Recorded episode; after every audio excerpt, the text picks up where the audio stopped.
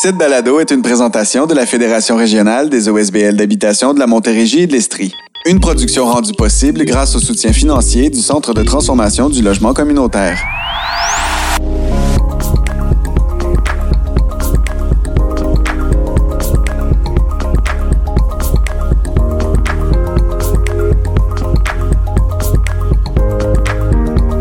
Bonjour à vous et bienvenue à ce quatrième épisode de Nos Voix pour des toits.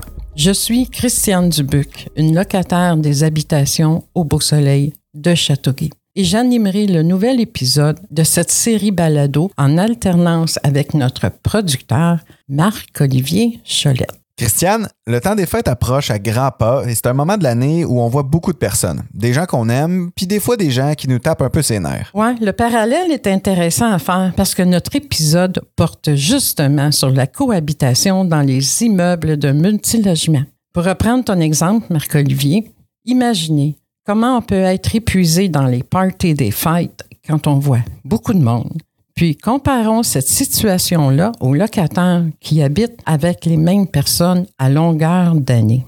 Il va sans dire que même s'il y a du bon là-dedans, c'est pas toujours facile. Dans le cadre de ce quatrième épisode, nous nous interrogeons, dans un premier temps, sur les dessous de la cohabitation en multilogement pour mieux comprendre la signification du bien vivre ensemble. D'une part, ciblons ce qui est le fun. C'est quoi les côtés positifs d'avoir des voisins de palier? Et d'autre part, identifions également les défis. Quelles sont les difficultés auxquelles on se frappe dans un immeuble? Pour bien répondre à ces questions, notre comité de production a collecté les témoignages d'une quinzaine de locataires de différents types d'habitations. C'est donc avec l'aide de personnes habitant le milieu social et communautaire, soit en OSBLH, en coopérative ou en HLM, mais également en maison de chambre, en logement d'un propriétaire privé et même en condominium, que nous avons tenté de tracer un portrait global des enjeux de la cohabitation. En se penchant sur les relations de cohabitation entre locataires, nous tenions à mettre en lumière l'influence que peut avoir l'insertion du soutien communautaire en logement social au sein d'un milieu de vie. Enfin, dans un troisième temps, notre comité a ciblé une région où la crise du logement crée de plus en plus de malheurs avec les années. C'est sur la région de Sherbrooke que se pose notre regard. Maintenant que notre ordre du jour vous a été présenté, puis afin de bien introduire notre propos, c'est à travers l'œil de la réalisatrice Eve Lamont que nous vous invitons à plonger dans l'univers des micro-sociétés que forment les immeubles de multilogement. Son plus récent long métrage, le documentaire La coop de ma mère, est un excellent point de départ pouvant bien illustrer les idées que nous approfondirons ensemble aujourd'hui. Ce film, en plus de promouvoir la formule d'habitation sociale autogérée, montre sans préjugés les défis quotidiens que présente la gestion collective des choses à travers la solidarité entre voisins, enrichi par la mixité sociale. C'est avec Rachel Gaudreau, personnage principal de ce film, que nous nous sommes entretenus en premier. Nous avons questionné Madame Gaudreau, la mère de la réalisatrice, sur sa vision du partage de l'espace d'un immeuble, ainsi que des pour et des contre de cette proximité entre locataires. Alors, mon nom, c'est Rachel Gaudreau. J'habite la coopérative Saint-Louis à Gatineau. Quand est arrivée ma retraite, j'étais une travailleuse autonome, je suis contrat, j'étais assez disponible je savais que l'âge viendrait. J'étais en pleine forme, mais je me disais peut-être qu'une coopérative, ce serait idéal pour moi. Je connaissais comme il faut le concept. Puis moi, je sentais qu'il y avait, ça offrait quelque chose de sécuritaire pour une femme seule. Et ça a été un bon choix. Je vais vous donner un exemple. Aujourd'hui, avec la COVID, j'ai été une chanceuse. Vous vous souvenez quand le, premier ministre il disait restez chez vous, euh, occupez-vous de vos voisins qui sont des, des gens vulnérables. Moi, j'ai 85 ans maintenant. Et puis, ça a été, j'ai pas de compétition parce que c'est une, une coop mix. Alors, je suis la seule à 85 ans parce que tous les voisins voulaient m'aider à faire mes commissions. euh, oublions la COVID. Le fait qu'on euh, qu'on collabore, qu'on travaille ensemble, euh, réunions. Euh, on est très, très autonome dans nos appartements. C'est très respecté l'intimité. Il n'y a pas de ça. Mais il faut quand même gérer la place. Donc, on est à, se connaître, les voisins. Je le vois avec le film de mon ma fille, parce qu'on a fait voir les beaux côtés. Les gens le manquent. On veut être individualiste, mais en même temps, on a une nostalgie de ce partage-là, de ce feeling-là d'être ensemble. Puis on assume aussi que les voisins ne sont pas tous adorables, pas du tout. Mais je peux avoir un, voisin qui est peut-être un peu grincheux quand on le dérange un peu, mais c'est du bon monde. Il faut accepter pour tout le reste qu'il est capable de faire. Le mouvement coopératif encourage l'entraide. On s'aperçoit que monoparental, avoir un enfant dans une cour, c'est beaucoup plus sécuritaire. Le parent qui se sent moins euh, isolé on vit seul. Moi, je vis seul, mais je suis pas isolée, je suis entourée. Moi, là, c'est la, première neige, là, est déjà déblayée sur mon auto, là. Puis moi, je suis en train juste de boire mon café en jaquette, puis je vois quelqu'un qui déblaye ma voiture. Alors, le moins bon présentement avec la société qui a changé, euh, ils ont de la misère à intégrer euh, l'entraide puis le partage il y a des personnes qui prennent énormément ici le soin du terrain, puis d'autres qui ramasseraient même pas un bac de déchets, comme si ça les concerne pas. Il n'y a pas de concierge ici, là. C'est nous, les concierges. Ça, c'est, les irritants, c'est souvent des petites choses. Puis les gros, c'est parce que les petites, on peut les travailler. C'est la responsabilité. Ils veulent être dans le coop, mais ils veulent pas trop prendre de responsabilité. À ce moment-là, qui est sur le conseil d'administration? Qui est le président, qui est la présidente. Puis moins que du monde travaille, plus cette personne-là d'ouvrage, plus les gens prennent mieux leurs responsabilités, mieux le conseil d'administration fonctionne. On remarque que les mêmes problématiques sont soulevées autant dans le milieu social que dans le marché privé. C'est d'ailleurs ce que nous partage Régent, qui est propriétaire d'un condo à Longueuil. Il y en a avec qui c'est plus difficile. On a des obligations, les réunions, on doit les tenir. C'est pas juste, on, ça nous tente ou ça nous tente pas. Il faut, faut faire les tâches qu'on a à faire. C'est quand je suis obligé de courir après quelqu'un parce que il a pas fait son dépôt. Tu sais, c'est pas bien ben plaisant. Là, c'est que là, des fois, je suis obligé d'envoyer des courriels, dire, puis là, je mets les, les, autres collègues en copie conforme parce que ça les, ça les concerne. C'est un conseil d'administration. Je peux pas prendre de décision tout seul, moi là. Mais quand quelqu'un fait pas sa tâche à un moment donné, ben, il faut comme le ramener à l'ordre. Ça, c'est le côté un petit peu poche, là, comme on dit. Tu sais, si euh, c'est aussi bête que, sais, un moment donné, euh, il y a quelques années, euh, j'allais souvent en février dans le sud, je me payais une semaine de vacances et tout ça. Euh, ben souvent, c'était moi qui pelletais les marches. Là, j'avais prévenu les voisins, mais je suis revenu, il y avait trois, quatre pouces de glace dans les marches parce que ils l'ont pas fait. Fait que là, à un moment donné, t'es comme obligé de chicaner un peu le monde parce que c'est dangereux. Tu comprends, il y a comme tout un aspect, là. C'est pas juste, bah, je me débrouille pour rentrer chez nous. À un moment donné, on sauvera pas le courrier si c'est pas déglacé, tu sais. Fait que, tu sais, quand, quand tu te ramasses que c'est tout le temps toi qui fais tout puis que les autres participent pas, c'est sûr que ça, ça devient embêtant. Virginie, qui elle habite un appartement haut de gamme à Saint-Constant, a dû se frapper à une triste réalité en cherchant un endroit sécuritaire et confortable pour elle et ses enfants? Ben, j'ai réalisé euh, assez rapidement que euh, ça avait pas de lien avec le montant qu'on paye par mois. Donc moi c'était un peu ma mon, mon, espoir en fait donc de, de quitter un environnement moins intéressant où j'avais un logement qui était un petit peu plus abordable puis de me retrouver euh, dans un logement où j'allais quand même payer un bon montant, consacrer un montant important de mon revenu. Là. Tu sais, je dois dire que c'est, euh, c'est plutôt serré. Ça fait euh, quelque chose d'un peu plus serré comme euh, budget. Mais je me disais,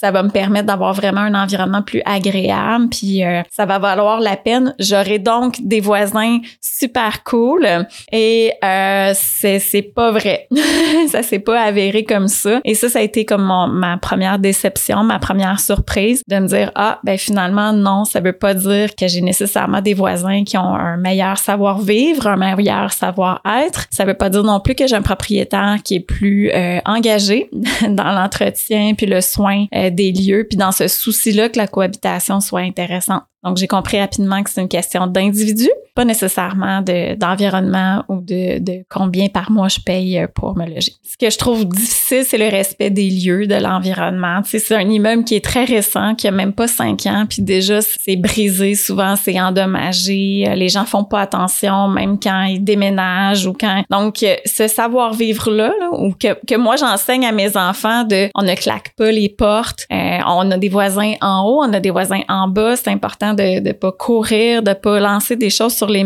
les murs, de pas faire trop de bruit parce que on se doit de respecter la qualité de vie en fait de, ceux qui avec qui on cohabite. Donc ça c'est un défi. Puis c'est pour ça que je dis que ça repose sur des individus. Autant pendant euh, un an ou deux, je peux avoir une certaine quiétude, donc avec des bons voisins que j'entends pas trop, puis qui ont une vie stable, normale, qui ressemble à la mienne en fait, là, un, même mode de vie. Euh, autant euh, il y a un changement de voisin, puis là ben tu sais, je, je suis réveillée pendant la nuit parce que ça ça cogne, ça fait ça frappe parce que quelqu'un est rentré ou sorti en plein milieu de la nuit parce qu'il y a un party le mardi soir à 2 heures du matin. Euh, alors que, ben, c'est ça. Moi, je travaille, puis on, a de l'école demain matin, donc c'est une autre réalité. Euh, des voisins qui stationnent pas au bon endroit. Donc, on a un grand stationnement collectif qu'on partage à quatre immeubles. Donc, il y a des voisins qui stationnent pas au bon endroit, euh, qui laissent les excréments de leurs chiens traîner un petit peu partout. Donc, c'est pour moi des mesures que je me dis, c'est la base c'est vraiment la base. Eh bien non.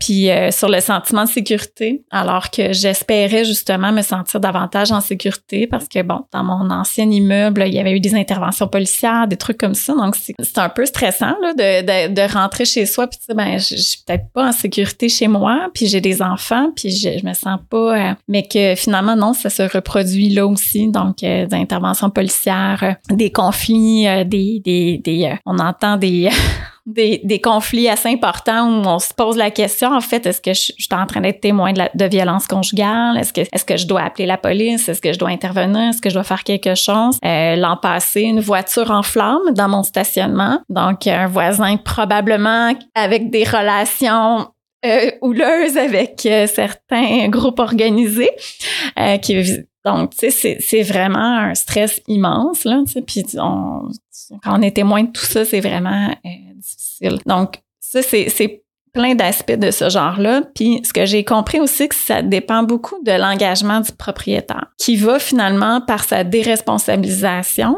nous faire porter sur le dos des locataires des enjeux, puis finalement, ça cause des conflits. Pour Alexis et Catherine, tous deux habitants au centre-ville de Sherbrooke, c'est l'entraide et la coopération qu'ils retiennent de leur cohabitation. Des mots-clés qu'on retrouve également chez plusieurs locataires de logements sociaux et communautaires. Euh, moi, je suis vraiment emballé là, de savoir euh, c'est quoi le nom de la personne qui avait à côté de moi, puis comment est-ce qu'on peut s'entraider dans notre euh, vie locative. On parle de mutualisation des ressources. Par exemple, nous, ce qu'on fait, c'est qu'on est responsable de la gestion des euh, services Internet qu'on distribue à travers le bloc appartement. Puis ça, ben, ça rend euh, le prix très abordable pour tout le monde, même les gens qui vivent seuls. Et ben, ça permet justement d'entretenir des contacts.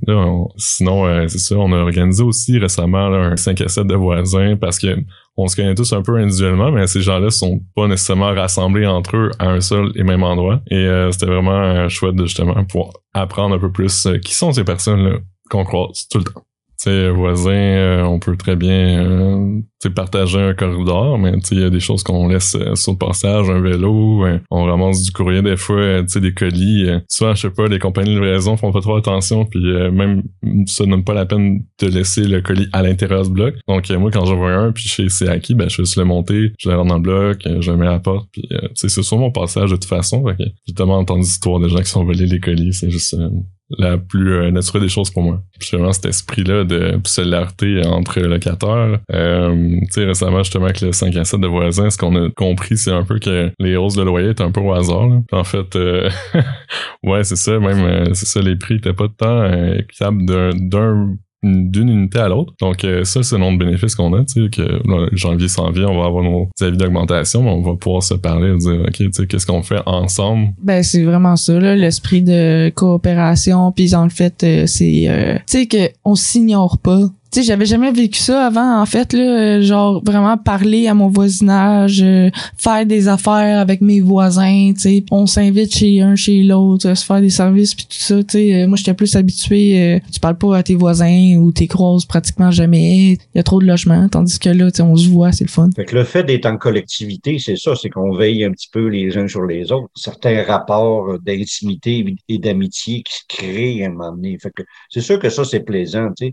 Mes voisins c'est pas des étrangers. Ben, moi, c'est Rosalie. Euh, en fait, j'habite au Communor, qui est une coopérative d'habitation, mais sous le format de maison de chambre, en fait. Donc, on est comme une, c'est ça, on est une coop, donc on est propriétaire de la bâtisse dans laquelle on habite, mais tous nos espaces sont communs à part nos chambres. Puis on est à Sherbrooke. C'est une personne qui aime ça être bien entourée. Fait que quand je rentre chez moi, je trouve ça le fun qu'il y ait de la vie. Il y a toujours de la vie. Puis si j'ai envie d'être toute seule, ben là, j'ai ma chambre, puis j'ai mon espace, puis je me trouve d'autres stratégies pour être toute seule. Mais tu sais, c'est ça, c'est le fun. En fait, on a une grosse bibliothèque de jeux de société, euh, on se fait des soirées cinéma, euh, on se fait des soirées discussion de plein de choses. Euh, moi, c'est des, des choses qui m'animent d'avoir des gens autour de moi, puis d'avoir des, des, des, des colocs. J'ai toujours aimé ça, vivre avec beaucoup de monde. J'ai toujours habité avec beaucoup de monde, en fait. C'est sûr que ça prend quand même cette ouverture-là de constamment habiter avec des gens. C'est sûr que c'est de la gestion, puis c'est d'autres défis. C'est, on parlait du jardin, on a un compost, un vermicompost, euh, on fait nous-mêmes les travaux, euh, on a une rencontre par semaine en fait où on en profite pour faire une activité tout le monde ensemble pour que comme vraiment on crée aussi cette ambiance-là de groupe, puis qu'on soit pas juste des colocataires qui se croisent dans les corridors. Là, on essaie vraiment de créer une ambiance un peu familiale autour de la maison. Et la notion de famille, c'est quelque chose qui est revenu souvent dans les discours des personnes qui ont témoigné de leur expérience. Pierrette Pierrené, une locataire en OSBLH à Châteauguay, et Nicole Couture, une locataire en HLM à Sherbrooke, l'ont aussi soulevé. Moi, je dirais pas, je, je, je miserais pas vraiment sur l'amitié. Parce que vraiment, l'amitié, c'est pas quelque chose qui est garanti. C'est comme dans, l'amitié peut venir, ça peut commencer aujourd'hui, puis demain, tu détestes la personne. Plutôt euh, un respect mutuel. C'est que non seulement c'est une communauté, ça c'est bon. C'est super bon, la communauté, le fait de vivre en communauté, mais mon Dieu, les gens se mêlent pas de leurs affaires. Ça, ça, c'est incroyable. Tout le monde est au courant de tout. Tout le monde sait, ah ben, elle a un nouveau chum, ça c'est un nouveau char. Tout le monde sait tout, c'est fou là. C'est comme un petit village. Tout le monde est au courant de tout. On sait qui est enceinte, qui, qui va donner naissance. C'est comme, wow. Puis, qu'est-ce qui est drôle, c'est que c'est déjà arrivé dans l'assemblée que quelqu'un s'est fâché, puis je pense qu'elle elle a peut-être senti qu'il y avait des locataires qui contrôlaient ses grossesses. C'était ça l'affaire. Puis là, elle a parlé de ça. Puis là, je suis comme, oh mon Dieu, vraiment, ce que les gens contrôlent l'utérus des gens. C'est ça le désavantage, mais c'est pas méchant. C'est, comme ça. Quand on vit en communauté, c'est comme vivre dans une grosse famille. Il y a des personnes, tu vas voir un cousin que tu vas aimer, puis l'autre cousine, tu vas dire, ah, un nom qui est un peu fou, puis l'autre qui est bas. C'est comme ça en communauté. C'est comme une grosse famille. Il y a personne qui est parfait. C'est juste qu'on essaie tous de s'accommoder puis vivre en harmonie. Ben ici, on est comme une petite famille. Étant donné qu'on se connaît pas mal toutes, on est capable de s'entraider. Moi, j'avais fait à un moment donné une feuille, puis c'était marqué code de vie. Euh, éviter de, du commérage dans les corridors ou dans les centres communautaires. Si vous avez des conflits, essayez de vous entendre, parce que moi, j'ai déjà suivi une formation pour euh, la, médiation. Donc, ça aussi, je suis allée me chercher des ressources pour être capable de voir qu'est-ce que c'est que je peux faire pour leur aider. Puis, même ici dans l'immeuble, les, les gens de l'office sont en train de dire, je sais pas pourquoi on passe la balayeuse chez vous, mais nous autres, s'il y a quelque chose dans les corridors, on se penche on le ramasse. C'est pas toujours la même personne non plus. C'est sûr que c'est c'est une façon de leur dire on entretient notre immeuble, c'est chez nous, puis si on veut garder un immeuble propre, ben il faut faut partager aussi les tâches. Puis euh, je te dirais qu'au mois d'août, on a signé la charte de bientraitance. Donc, euh, c'est affiché dans la salle communautaire. Les locataires on l'ont signé. On a une feuille avec les signatures. Dès qu'il y a quelqu'un qui arrive dans notre bloc nouveau, on lui présente la, la charte. Donc, sait que nous autres, là, les discussions là, négatives, là, euh, je te dirais même qu'à un moment donné, il y en a un qui faisait de, de l'intimidation et de l'harcèlement. On a, on a porté plainte. Il a été averti. euh, par lettre et euh, rencontre euh, individuelle. Puis aujourd'hui, quand il nous rencontre dans les corridors, il dit bonjour madame, puis excusez madame, puis pas mal plus gentil. On, on veut pas, on veut pas que ça, con- ça continue des choses comme ça. Fait qu'on a, on est aux aguets aussi de la violence là. Fait que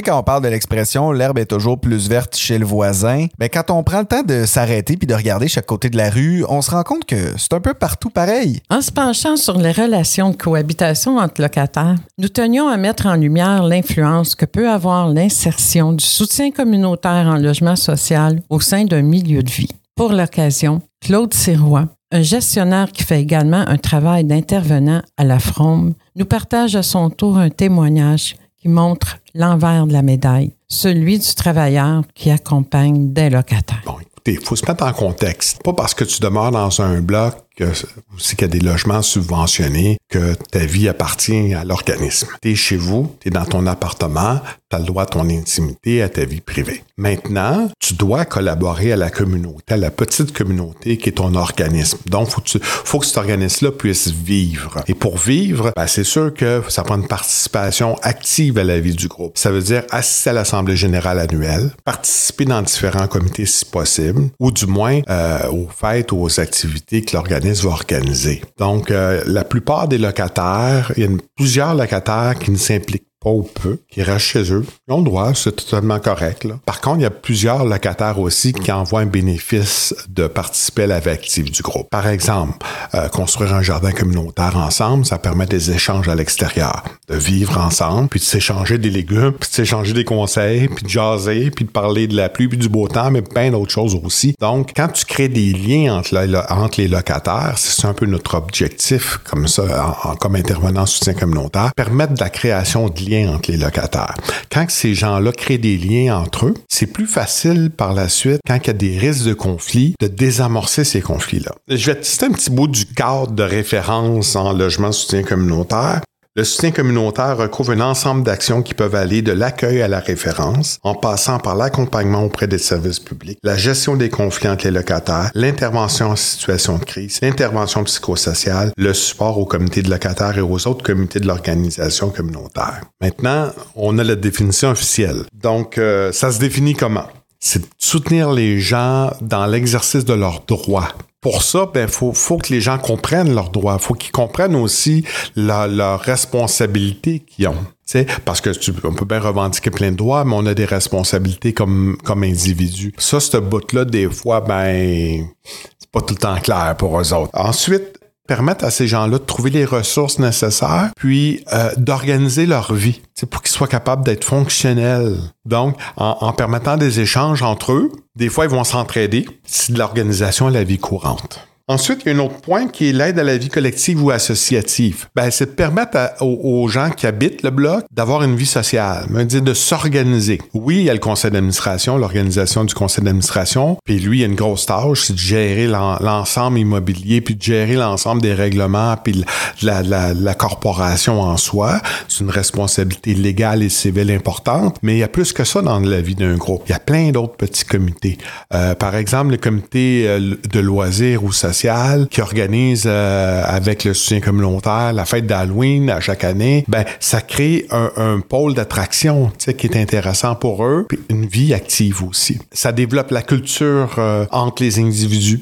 Ça élargit les horizons. Et on peut terminer avec l'autre point qui est les activités de type de relation d'aide. Ben, comme soutien communautaire, on est là pour écouter, on est là pour entendre, trouver des ressources et des références à ces gens-là, de l'accompagnement aussi si le besoin est. Quand on commence un nouveau groupe comme soutien communautaire, c'est toujours délicat et c'est toujours compliqué. Parce que tu as une partie de ton travail qui est de l'observation. Il faut que tu saches dans quoi tu baignes. Quand tu rentres dans un milieu de vie, quel qu'il soit, ben, je suis où moi là, là? J'arrive pas avec mes grands sabots dire voici ce que je vais faire, puis voici comment je vais enlier mes flûtes. Faut que tu prennes conscience du milieu dans lequel que tu es. Il y a des conflits, il y a des, des territoires, il y a des clics, il y a un peu de tout ça dans un bloc appartement, quel qu'il soit. Que ce soit un 8 logements, un 16 logements comme ici à Pâle ou un 46 logements, c'est la réalité. Il y a une vie qui est là, qui est active, qui est présente. Souvent, c'est pas nécessairement le bon côté des choses. Parce que tout ce que tu as comme relation, quand il n'y a pas de soutien communautaire dans un bloc, c'est les risques de friction que tu as avec les autres. Donc, le locataire que tu trouves fatigant parce qu'il laisse traîner ses poubelles dans le corridor. L'autre parce qu'il fait du bruit. Parce que si, parce que ça. C'est ça qu'on remarque plus chez les autres. Pas le, le, sourire Madame Chose parce qu'elle sort pas à cause de ça, justement. Quand on arrive là comme soutien communautaire, il faut créer des liens. Il faut permettre à ces gens-là d'échanger entre eux, mais comment qu'on fait ça? Ben, faut briser la glace. Ici à Pâle, tu vois, ça a été beaucoup les, justement avec les jeux de dés, les jeux de cartes au début. Puis euh, ça l'a, ça, ça l'a perduré dans le temps. Je me souviens de- d'excellentes soirées aussi qu'on a tellement ri. On était 6-7 autour de la table à jouer aux cartes, à rire. Puis bon, euh, c'est, c'est- ça crée des liens forts. Puis après ça, les gens ben, ont une perception différente des autres. Le financement d'un tel service de soutien est coûteux et malheureusement insuffisant.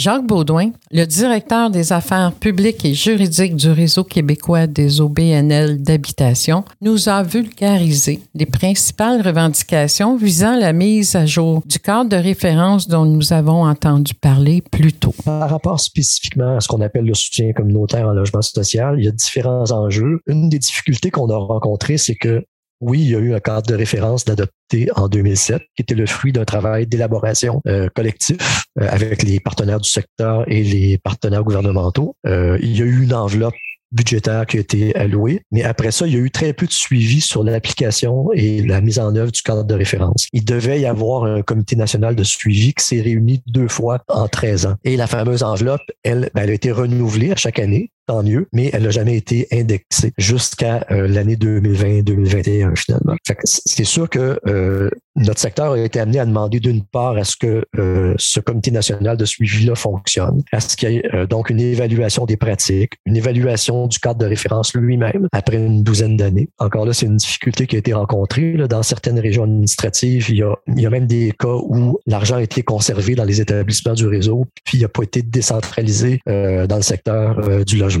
on voulait une relance du comité national de suivi. Ça, ça, ça, a finalement été fait. On voulait une mise à jour du cadre de référence. Il y a des travaux qui ont été faits et ça s'en vient incessamment. Il y a un nouveau cadre de référence qui va être euh, publié et, et, mis en œuvre. On voulait une augmentation du financement. C'est sûr qu'en 2007, l'enveloppe de 5 millions, à l'époque, les autorités reconnaissaient que c'était insuffisant par rapport aux besoins qui avaient été identifiés. Jusqu'à 2020-2021, il n'y avait jamais eu d'augmentation. Non seulement, bon, il y a le coût de la vie qui a augmenté pendant ces années-là, mais le parc de logement social et communautaire, juste du côté des OSBL d'habitation, est passé de 35 000 unités en 2007 à 54 000, euh, près de 55 000 euh, en 2020-2021.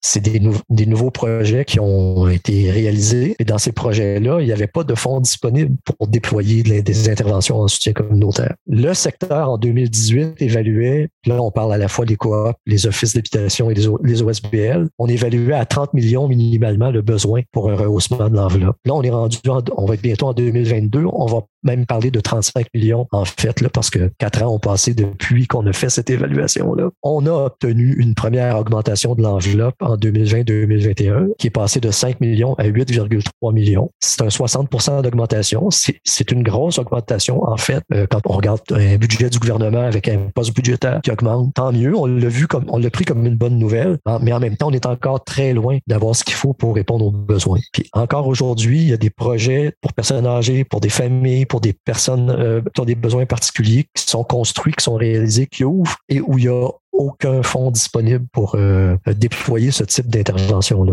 Le maire Labombe, il avait très bien cadré le besoin. Il disait investir de l'argent public pour construire du logement pour des gens qui, peut-être dans certains cas, vivent dans la rue, c'est une nécessité. C'est la première étape. Mais c'est de l'argent jeté par les fenêtres si après ça, on s'assure pas d'un suivi avec les personnes, puis qu'on leur donne pas les outils pour euh, euh, se prendre en charge, puis euh, pas se retrouver éventuellement dans une situation où ils vont se retrouver encore à la rue six mois ou un an ou deux ans ou trois ans plus tard. Sinon, c'est qu'on a raté notre coup présentement, il y a une déconnexion, c'est-à-dire que le développement n'est pas nécessairement arrimé avec les besoins des personnes.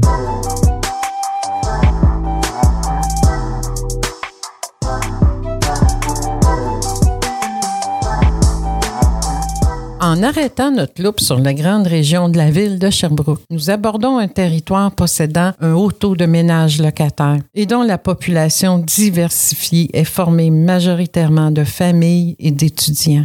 D'un côté, l'Association des locataires note que jusqu'à tout récemment, très peu de familles cherchaient de l'aide pour se loger, alors que maintenant, c'est au moins la moitié des appels qu'ils reçoivent.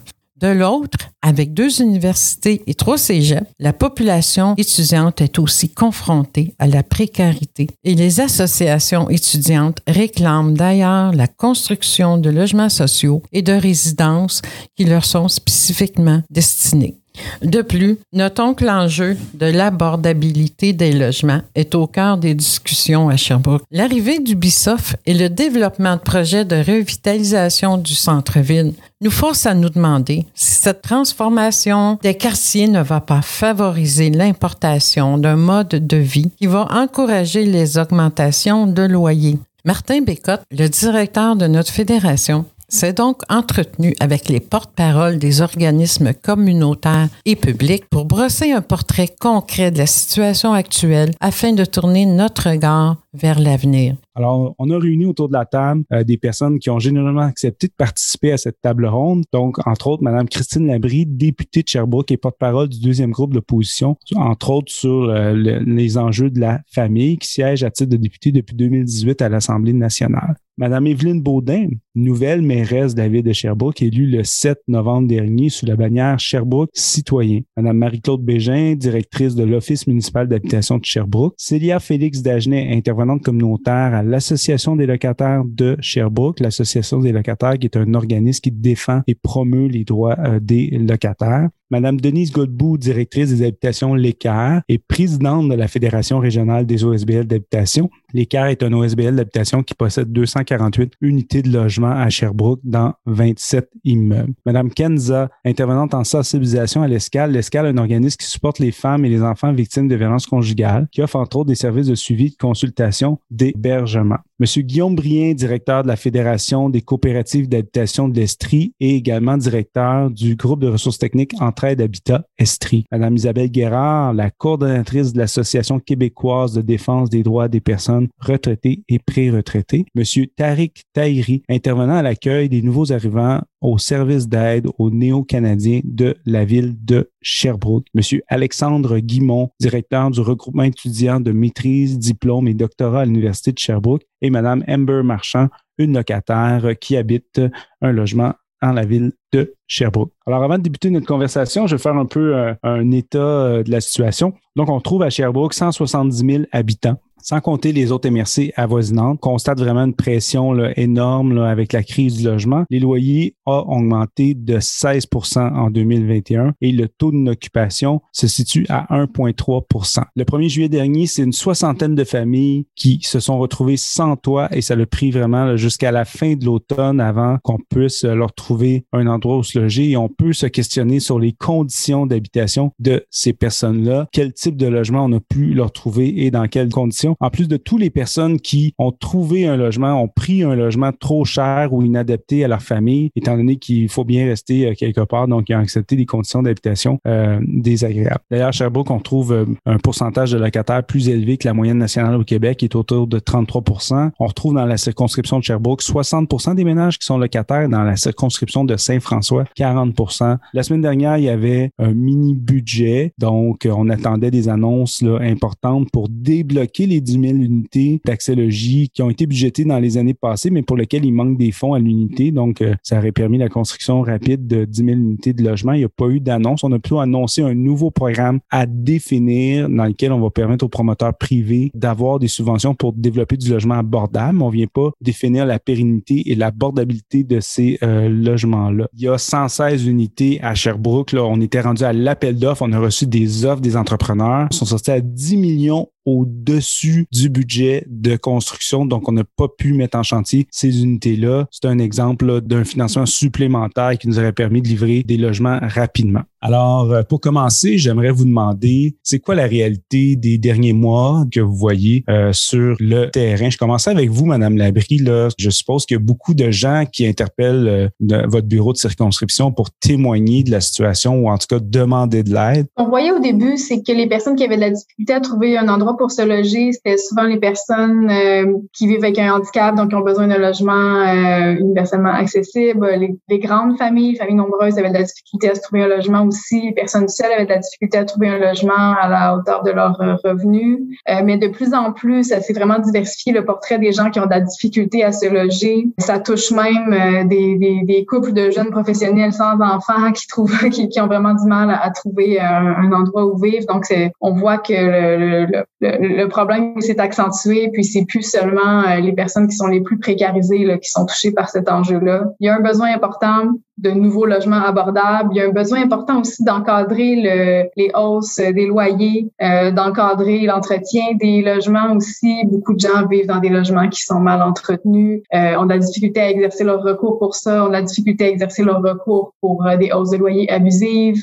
D'abord il y a peu de gens qui connaissent leurs droits, puis quand ils les connaissent, ces recours-là sont très peu efficaces. Euh, donc ça c'est un problème majeur. Connexe à l'enjeu du logement, il y a l'enjeu de l'accès à la propriété aussi. C'est de plus en plus euh, présent à Sherbrooke aussi. Ça vient toucher d'autres types de personnes qui vont donc rester en logement plus longtemps à défaut de réussir à euh, s'acheter une propriété. Et euh, ça vient, ça vient accentuer l'enjeu d'accès à des logements aussi.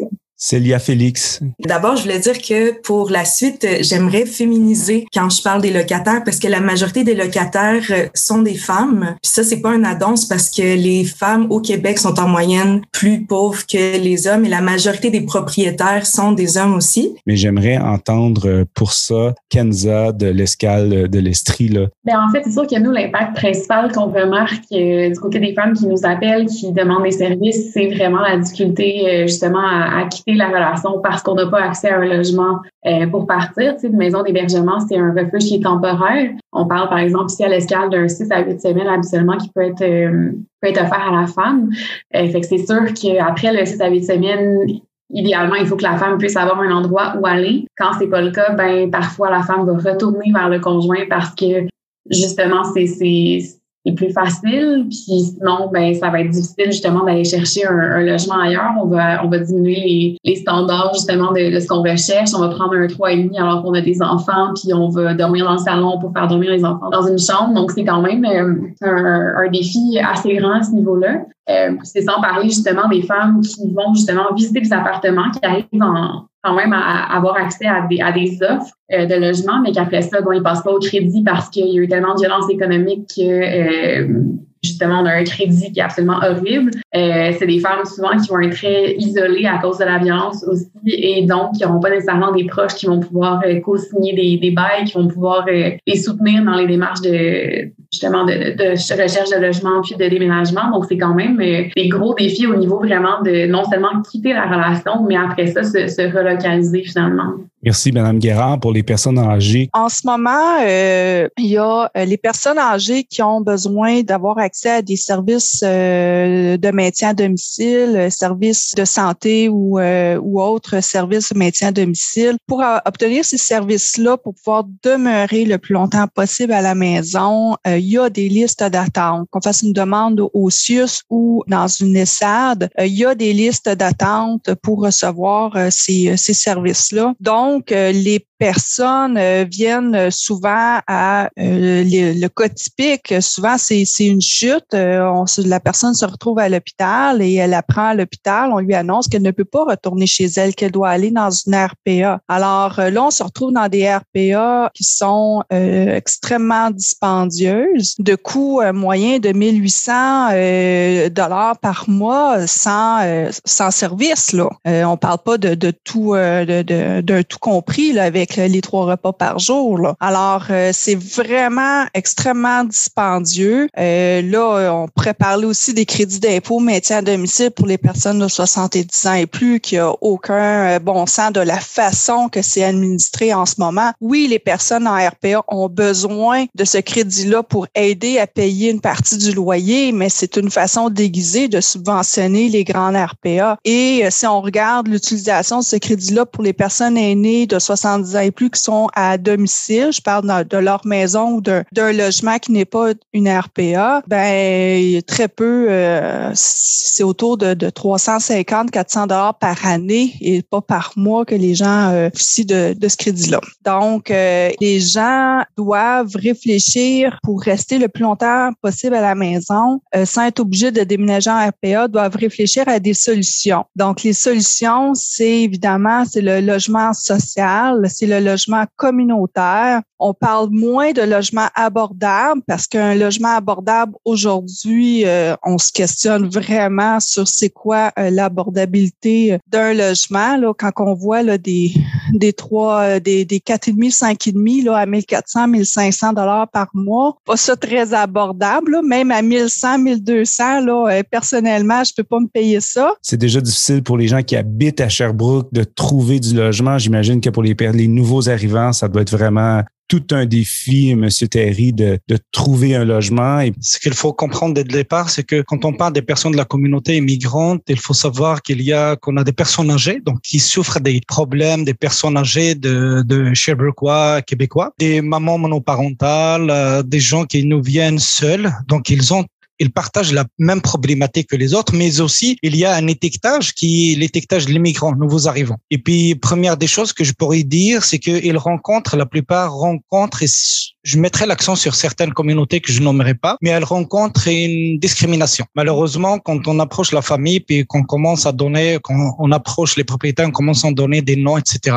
Des fois, il y a des réticences et des fois même des refus. Et puis, les certains, ils arrivent à nommer le, les, raisons, les causes de leur refus. Et puis, il y a l'incapacité des euh, surenchères. Par exemple, les familles qui nous arrivent, ils ne peuvent pas surenchérir vu la, la limite de leurs ressources. Ils n'ont aucune épargne qui peut leur permettre de faire ça. Et nous, de notre côté, qu'est-ce qu'on peut faire? Il y a aussi notre limite dans notre mandat. Nous, on essaie de les accompagner. On a une expérience terrain. On a des partenaires sur qui on s'appuie. On essaie de s'appuyer sur eux pour les, mais, mais c'est très limité parce que la réalité de terrain, euh, impose et puis nous on essaie de louer à notre nom à des, des logements euh, temporaires afin de leur permettre au moins d'encaisser un peu ce, ces exigences-là.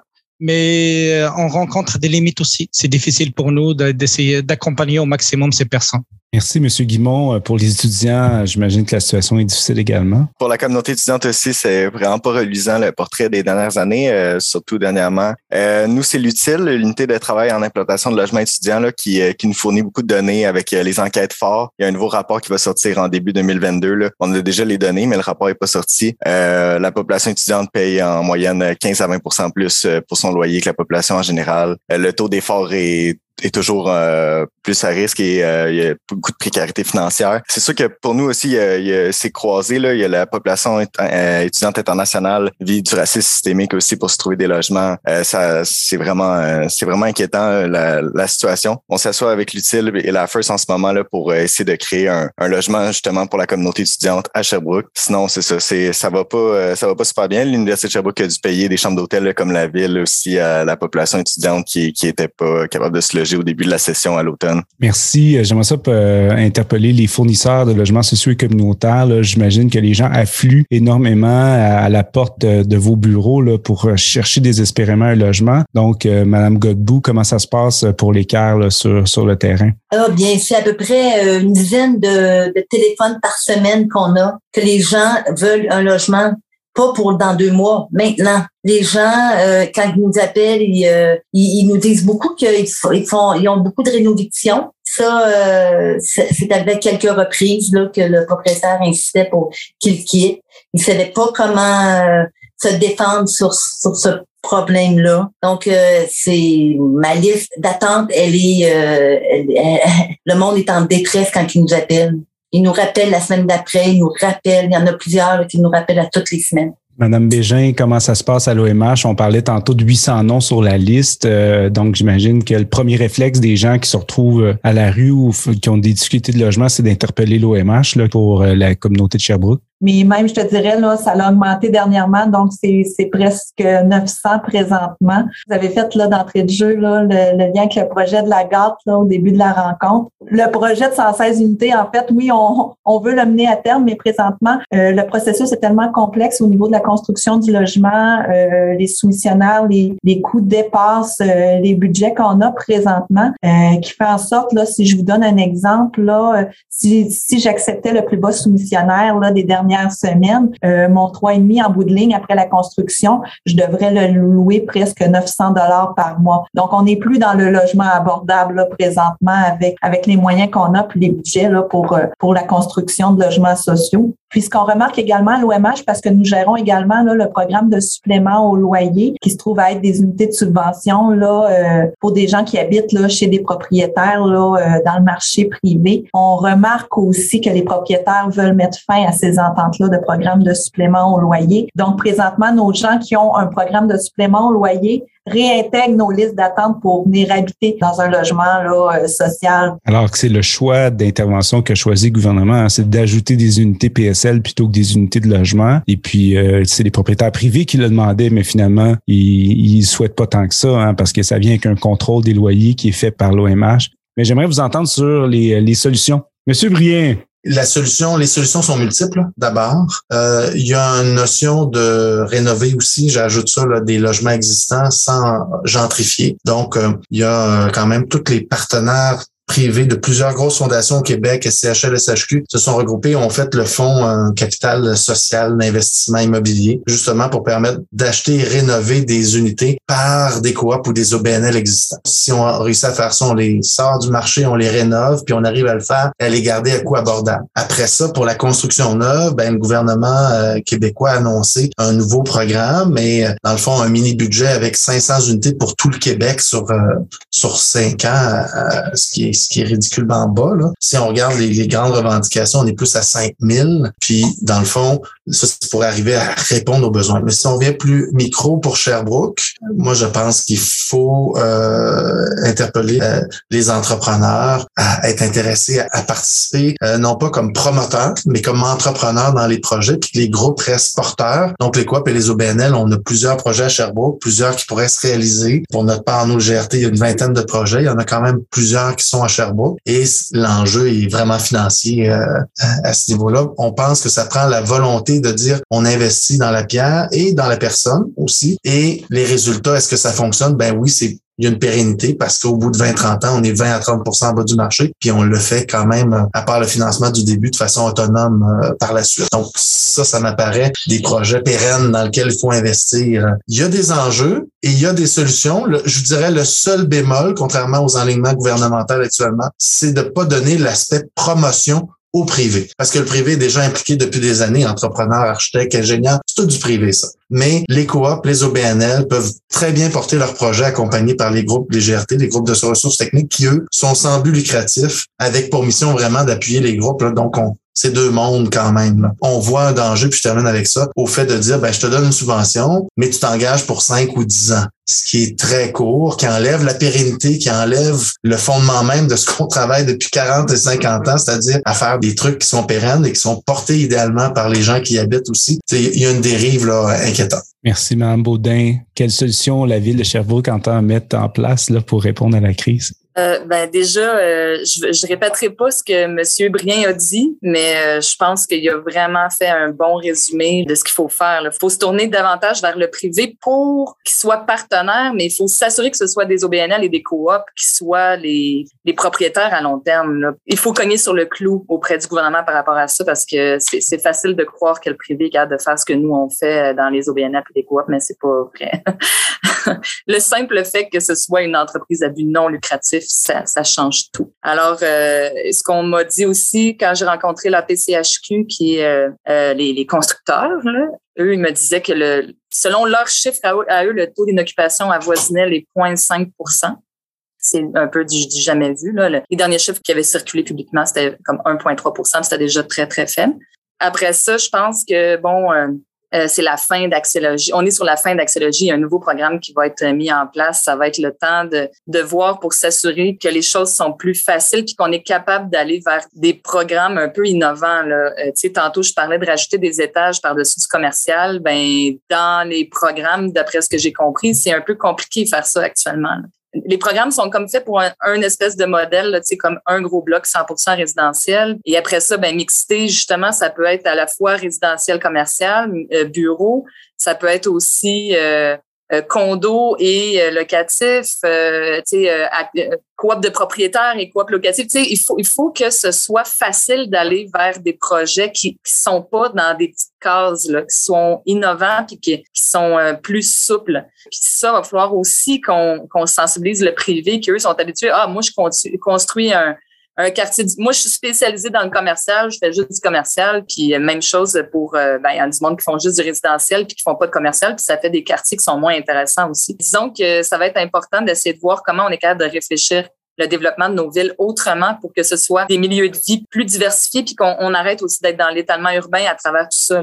Merci Célia, Félix. Oui, euh, dans le fond, pour les solutions, je dirais qu'il y a quatre thèmes différents qu'on a identifiés à l'Association des locataires. En premier, c'est on a besoin de plus de construction de logements sociaux, mais aussi la rénovation des logements sociaux, parce que comme vous l'avez sûrement entendu ou lu dans les médias, il y a beaucoup d'HLM au Québec qui ont gravement besoin d'être rénovés. Euh, on a fait, nous, nos revendications fédérales, en fait, c'est 3 milliards par année euh, durant le prochain mandat qu'on aurait besoin au Canada pour répondre aux besoins urgents et immédiats. C'est même pas pour régler euh, les problèmes euh, puis assurer l'accessibilité pour les classes moyennes. C'est vraiment pour régler le, les besoins urgents et immédiats des personnes à risque ou en situation d'itinérance. Au Québec, on estime que c'est euh, 10 000 par année qu'il faudrait sur 5 ans et à Sherbrooke, on estime 300 unités par année euh, pour euh, le prochain mandat euh, de la mairesse. Donc ça, c'est par rapport au financement des logements sociaux. Mais la crise du logement, c'est plus large que juste les logements sociaux parce qu'on doit aussi parler de répartition de la richesse. Euh, parce que quand on parle d'accès au logement, ben on parle aussi d'accès au transport, on parle aussi du salaire minimum qui nous permet de payer ces logements-là. Donc euh, nous, on revendique un meilleur salaire minimum. Pour la promotion et défense des droits, ben on a nommé plusieurs types de discrimination des personnes à la croisée des oppressions. On a besoin de plus de promotion puis de défense des droits euh, pour ces groupes-là qui sont systématiquement opprimés. Puis pour ce faire, on croit à la LS qu'il y a vraiment un momentum important euh, parce que euh, on parlait de l'augmentation des besoins. En moyenne, à la LS, on a entre 25 et 40 appels par jour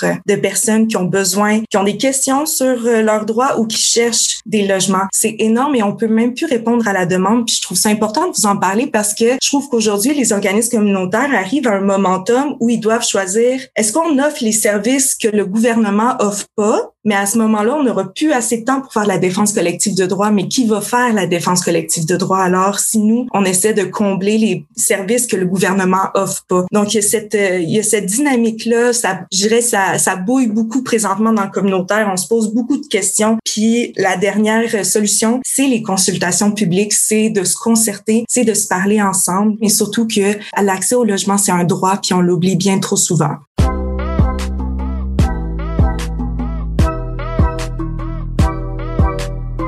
Avant de se quitter, je tenais à remercier personnellement l'ensemble des personnes qui nous ont donné de leur temps pour jaser de leur expérience de cohabitation. Merci à Rachel, Rosalie, Nicole, Roberto, Marilyn, Virginie, Alexis, Catherine, Dina, Joan, Régent, Pierrette, Sylvie, Doris, Audrey et Ivan pour ce partage et cette incursion dans vos vies. Merci d'avoir été à l'écoute. Pour les personnes intéressées à entendre la discussion intégrale sur l'état de la situation dans la région de Sherbrooke, celle-ci suivra dans quelques semaines lors d'un épisode hors série. La fin de l'année 2021 est également un moment charnière pour nous, puisque nous en sommes actuellement à la moitié du parcours du projet qu'est la série Nos voix pour des toits.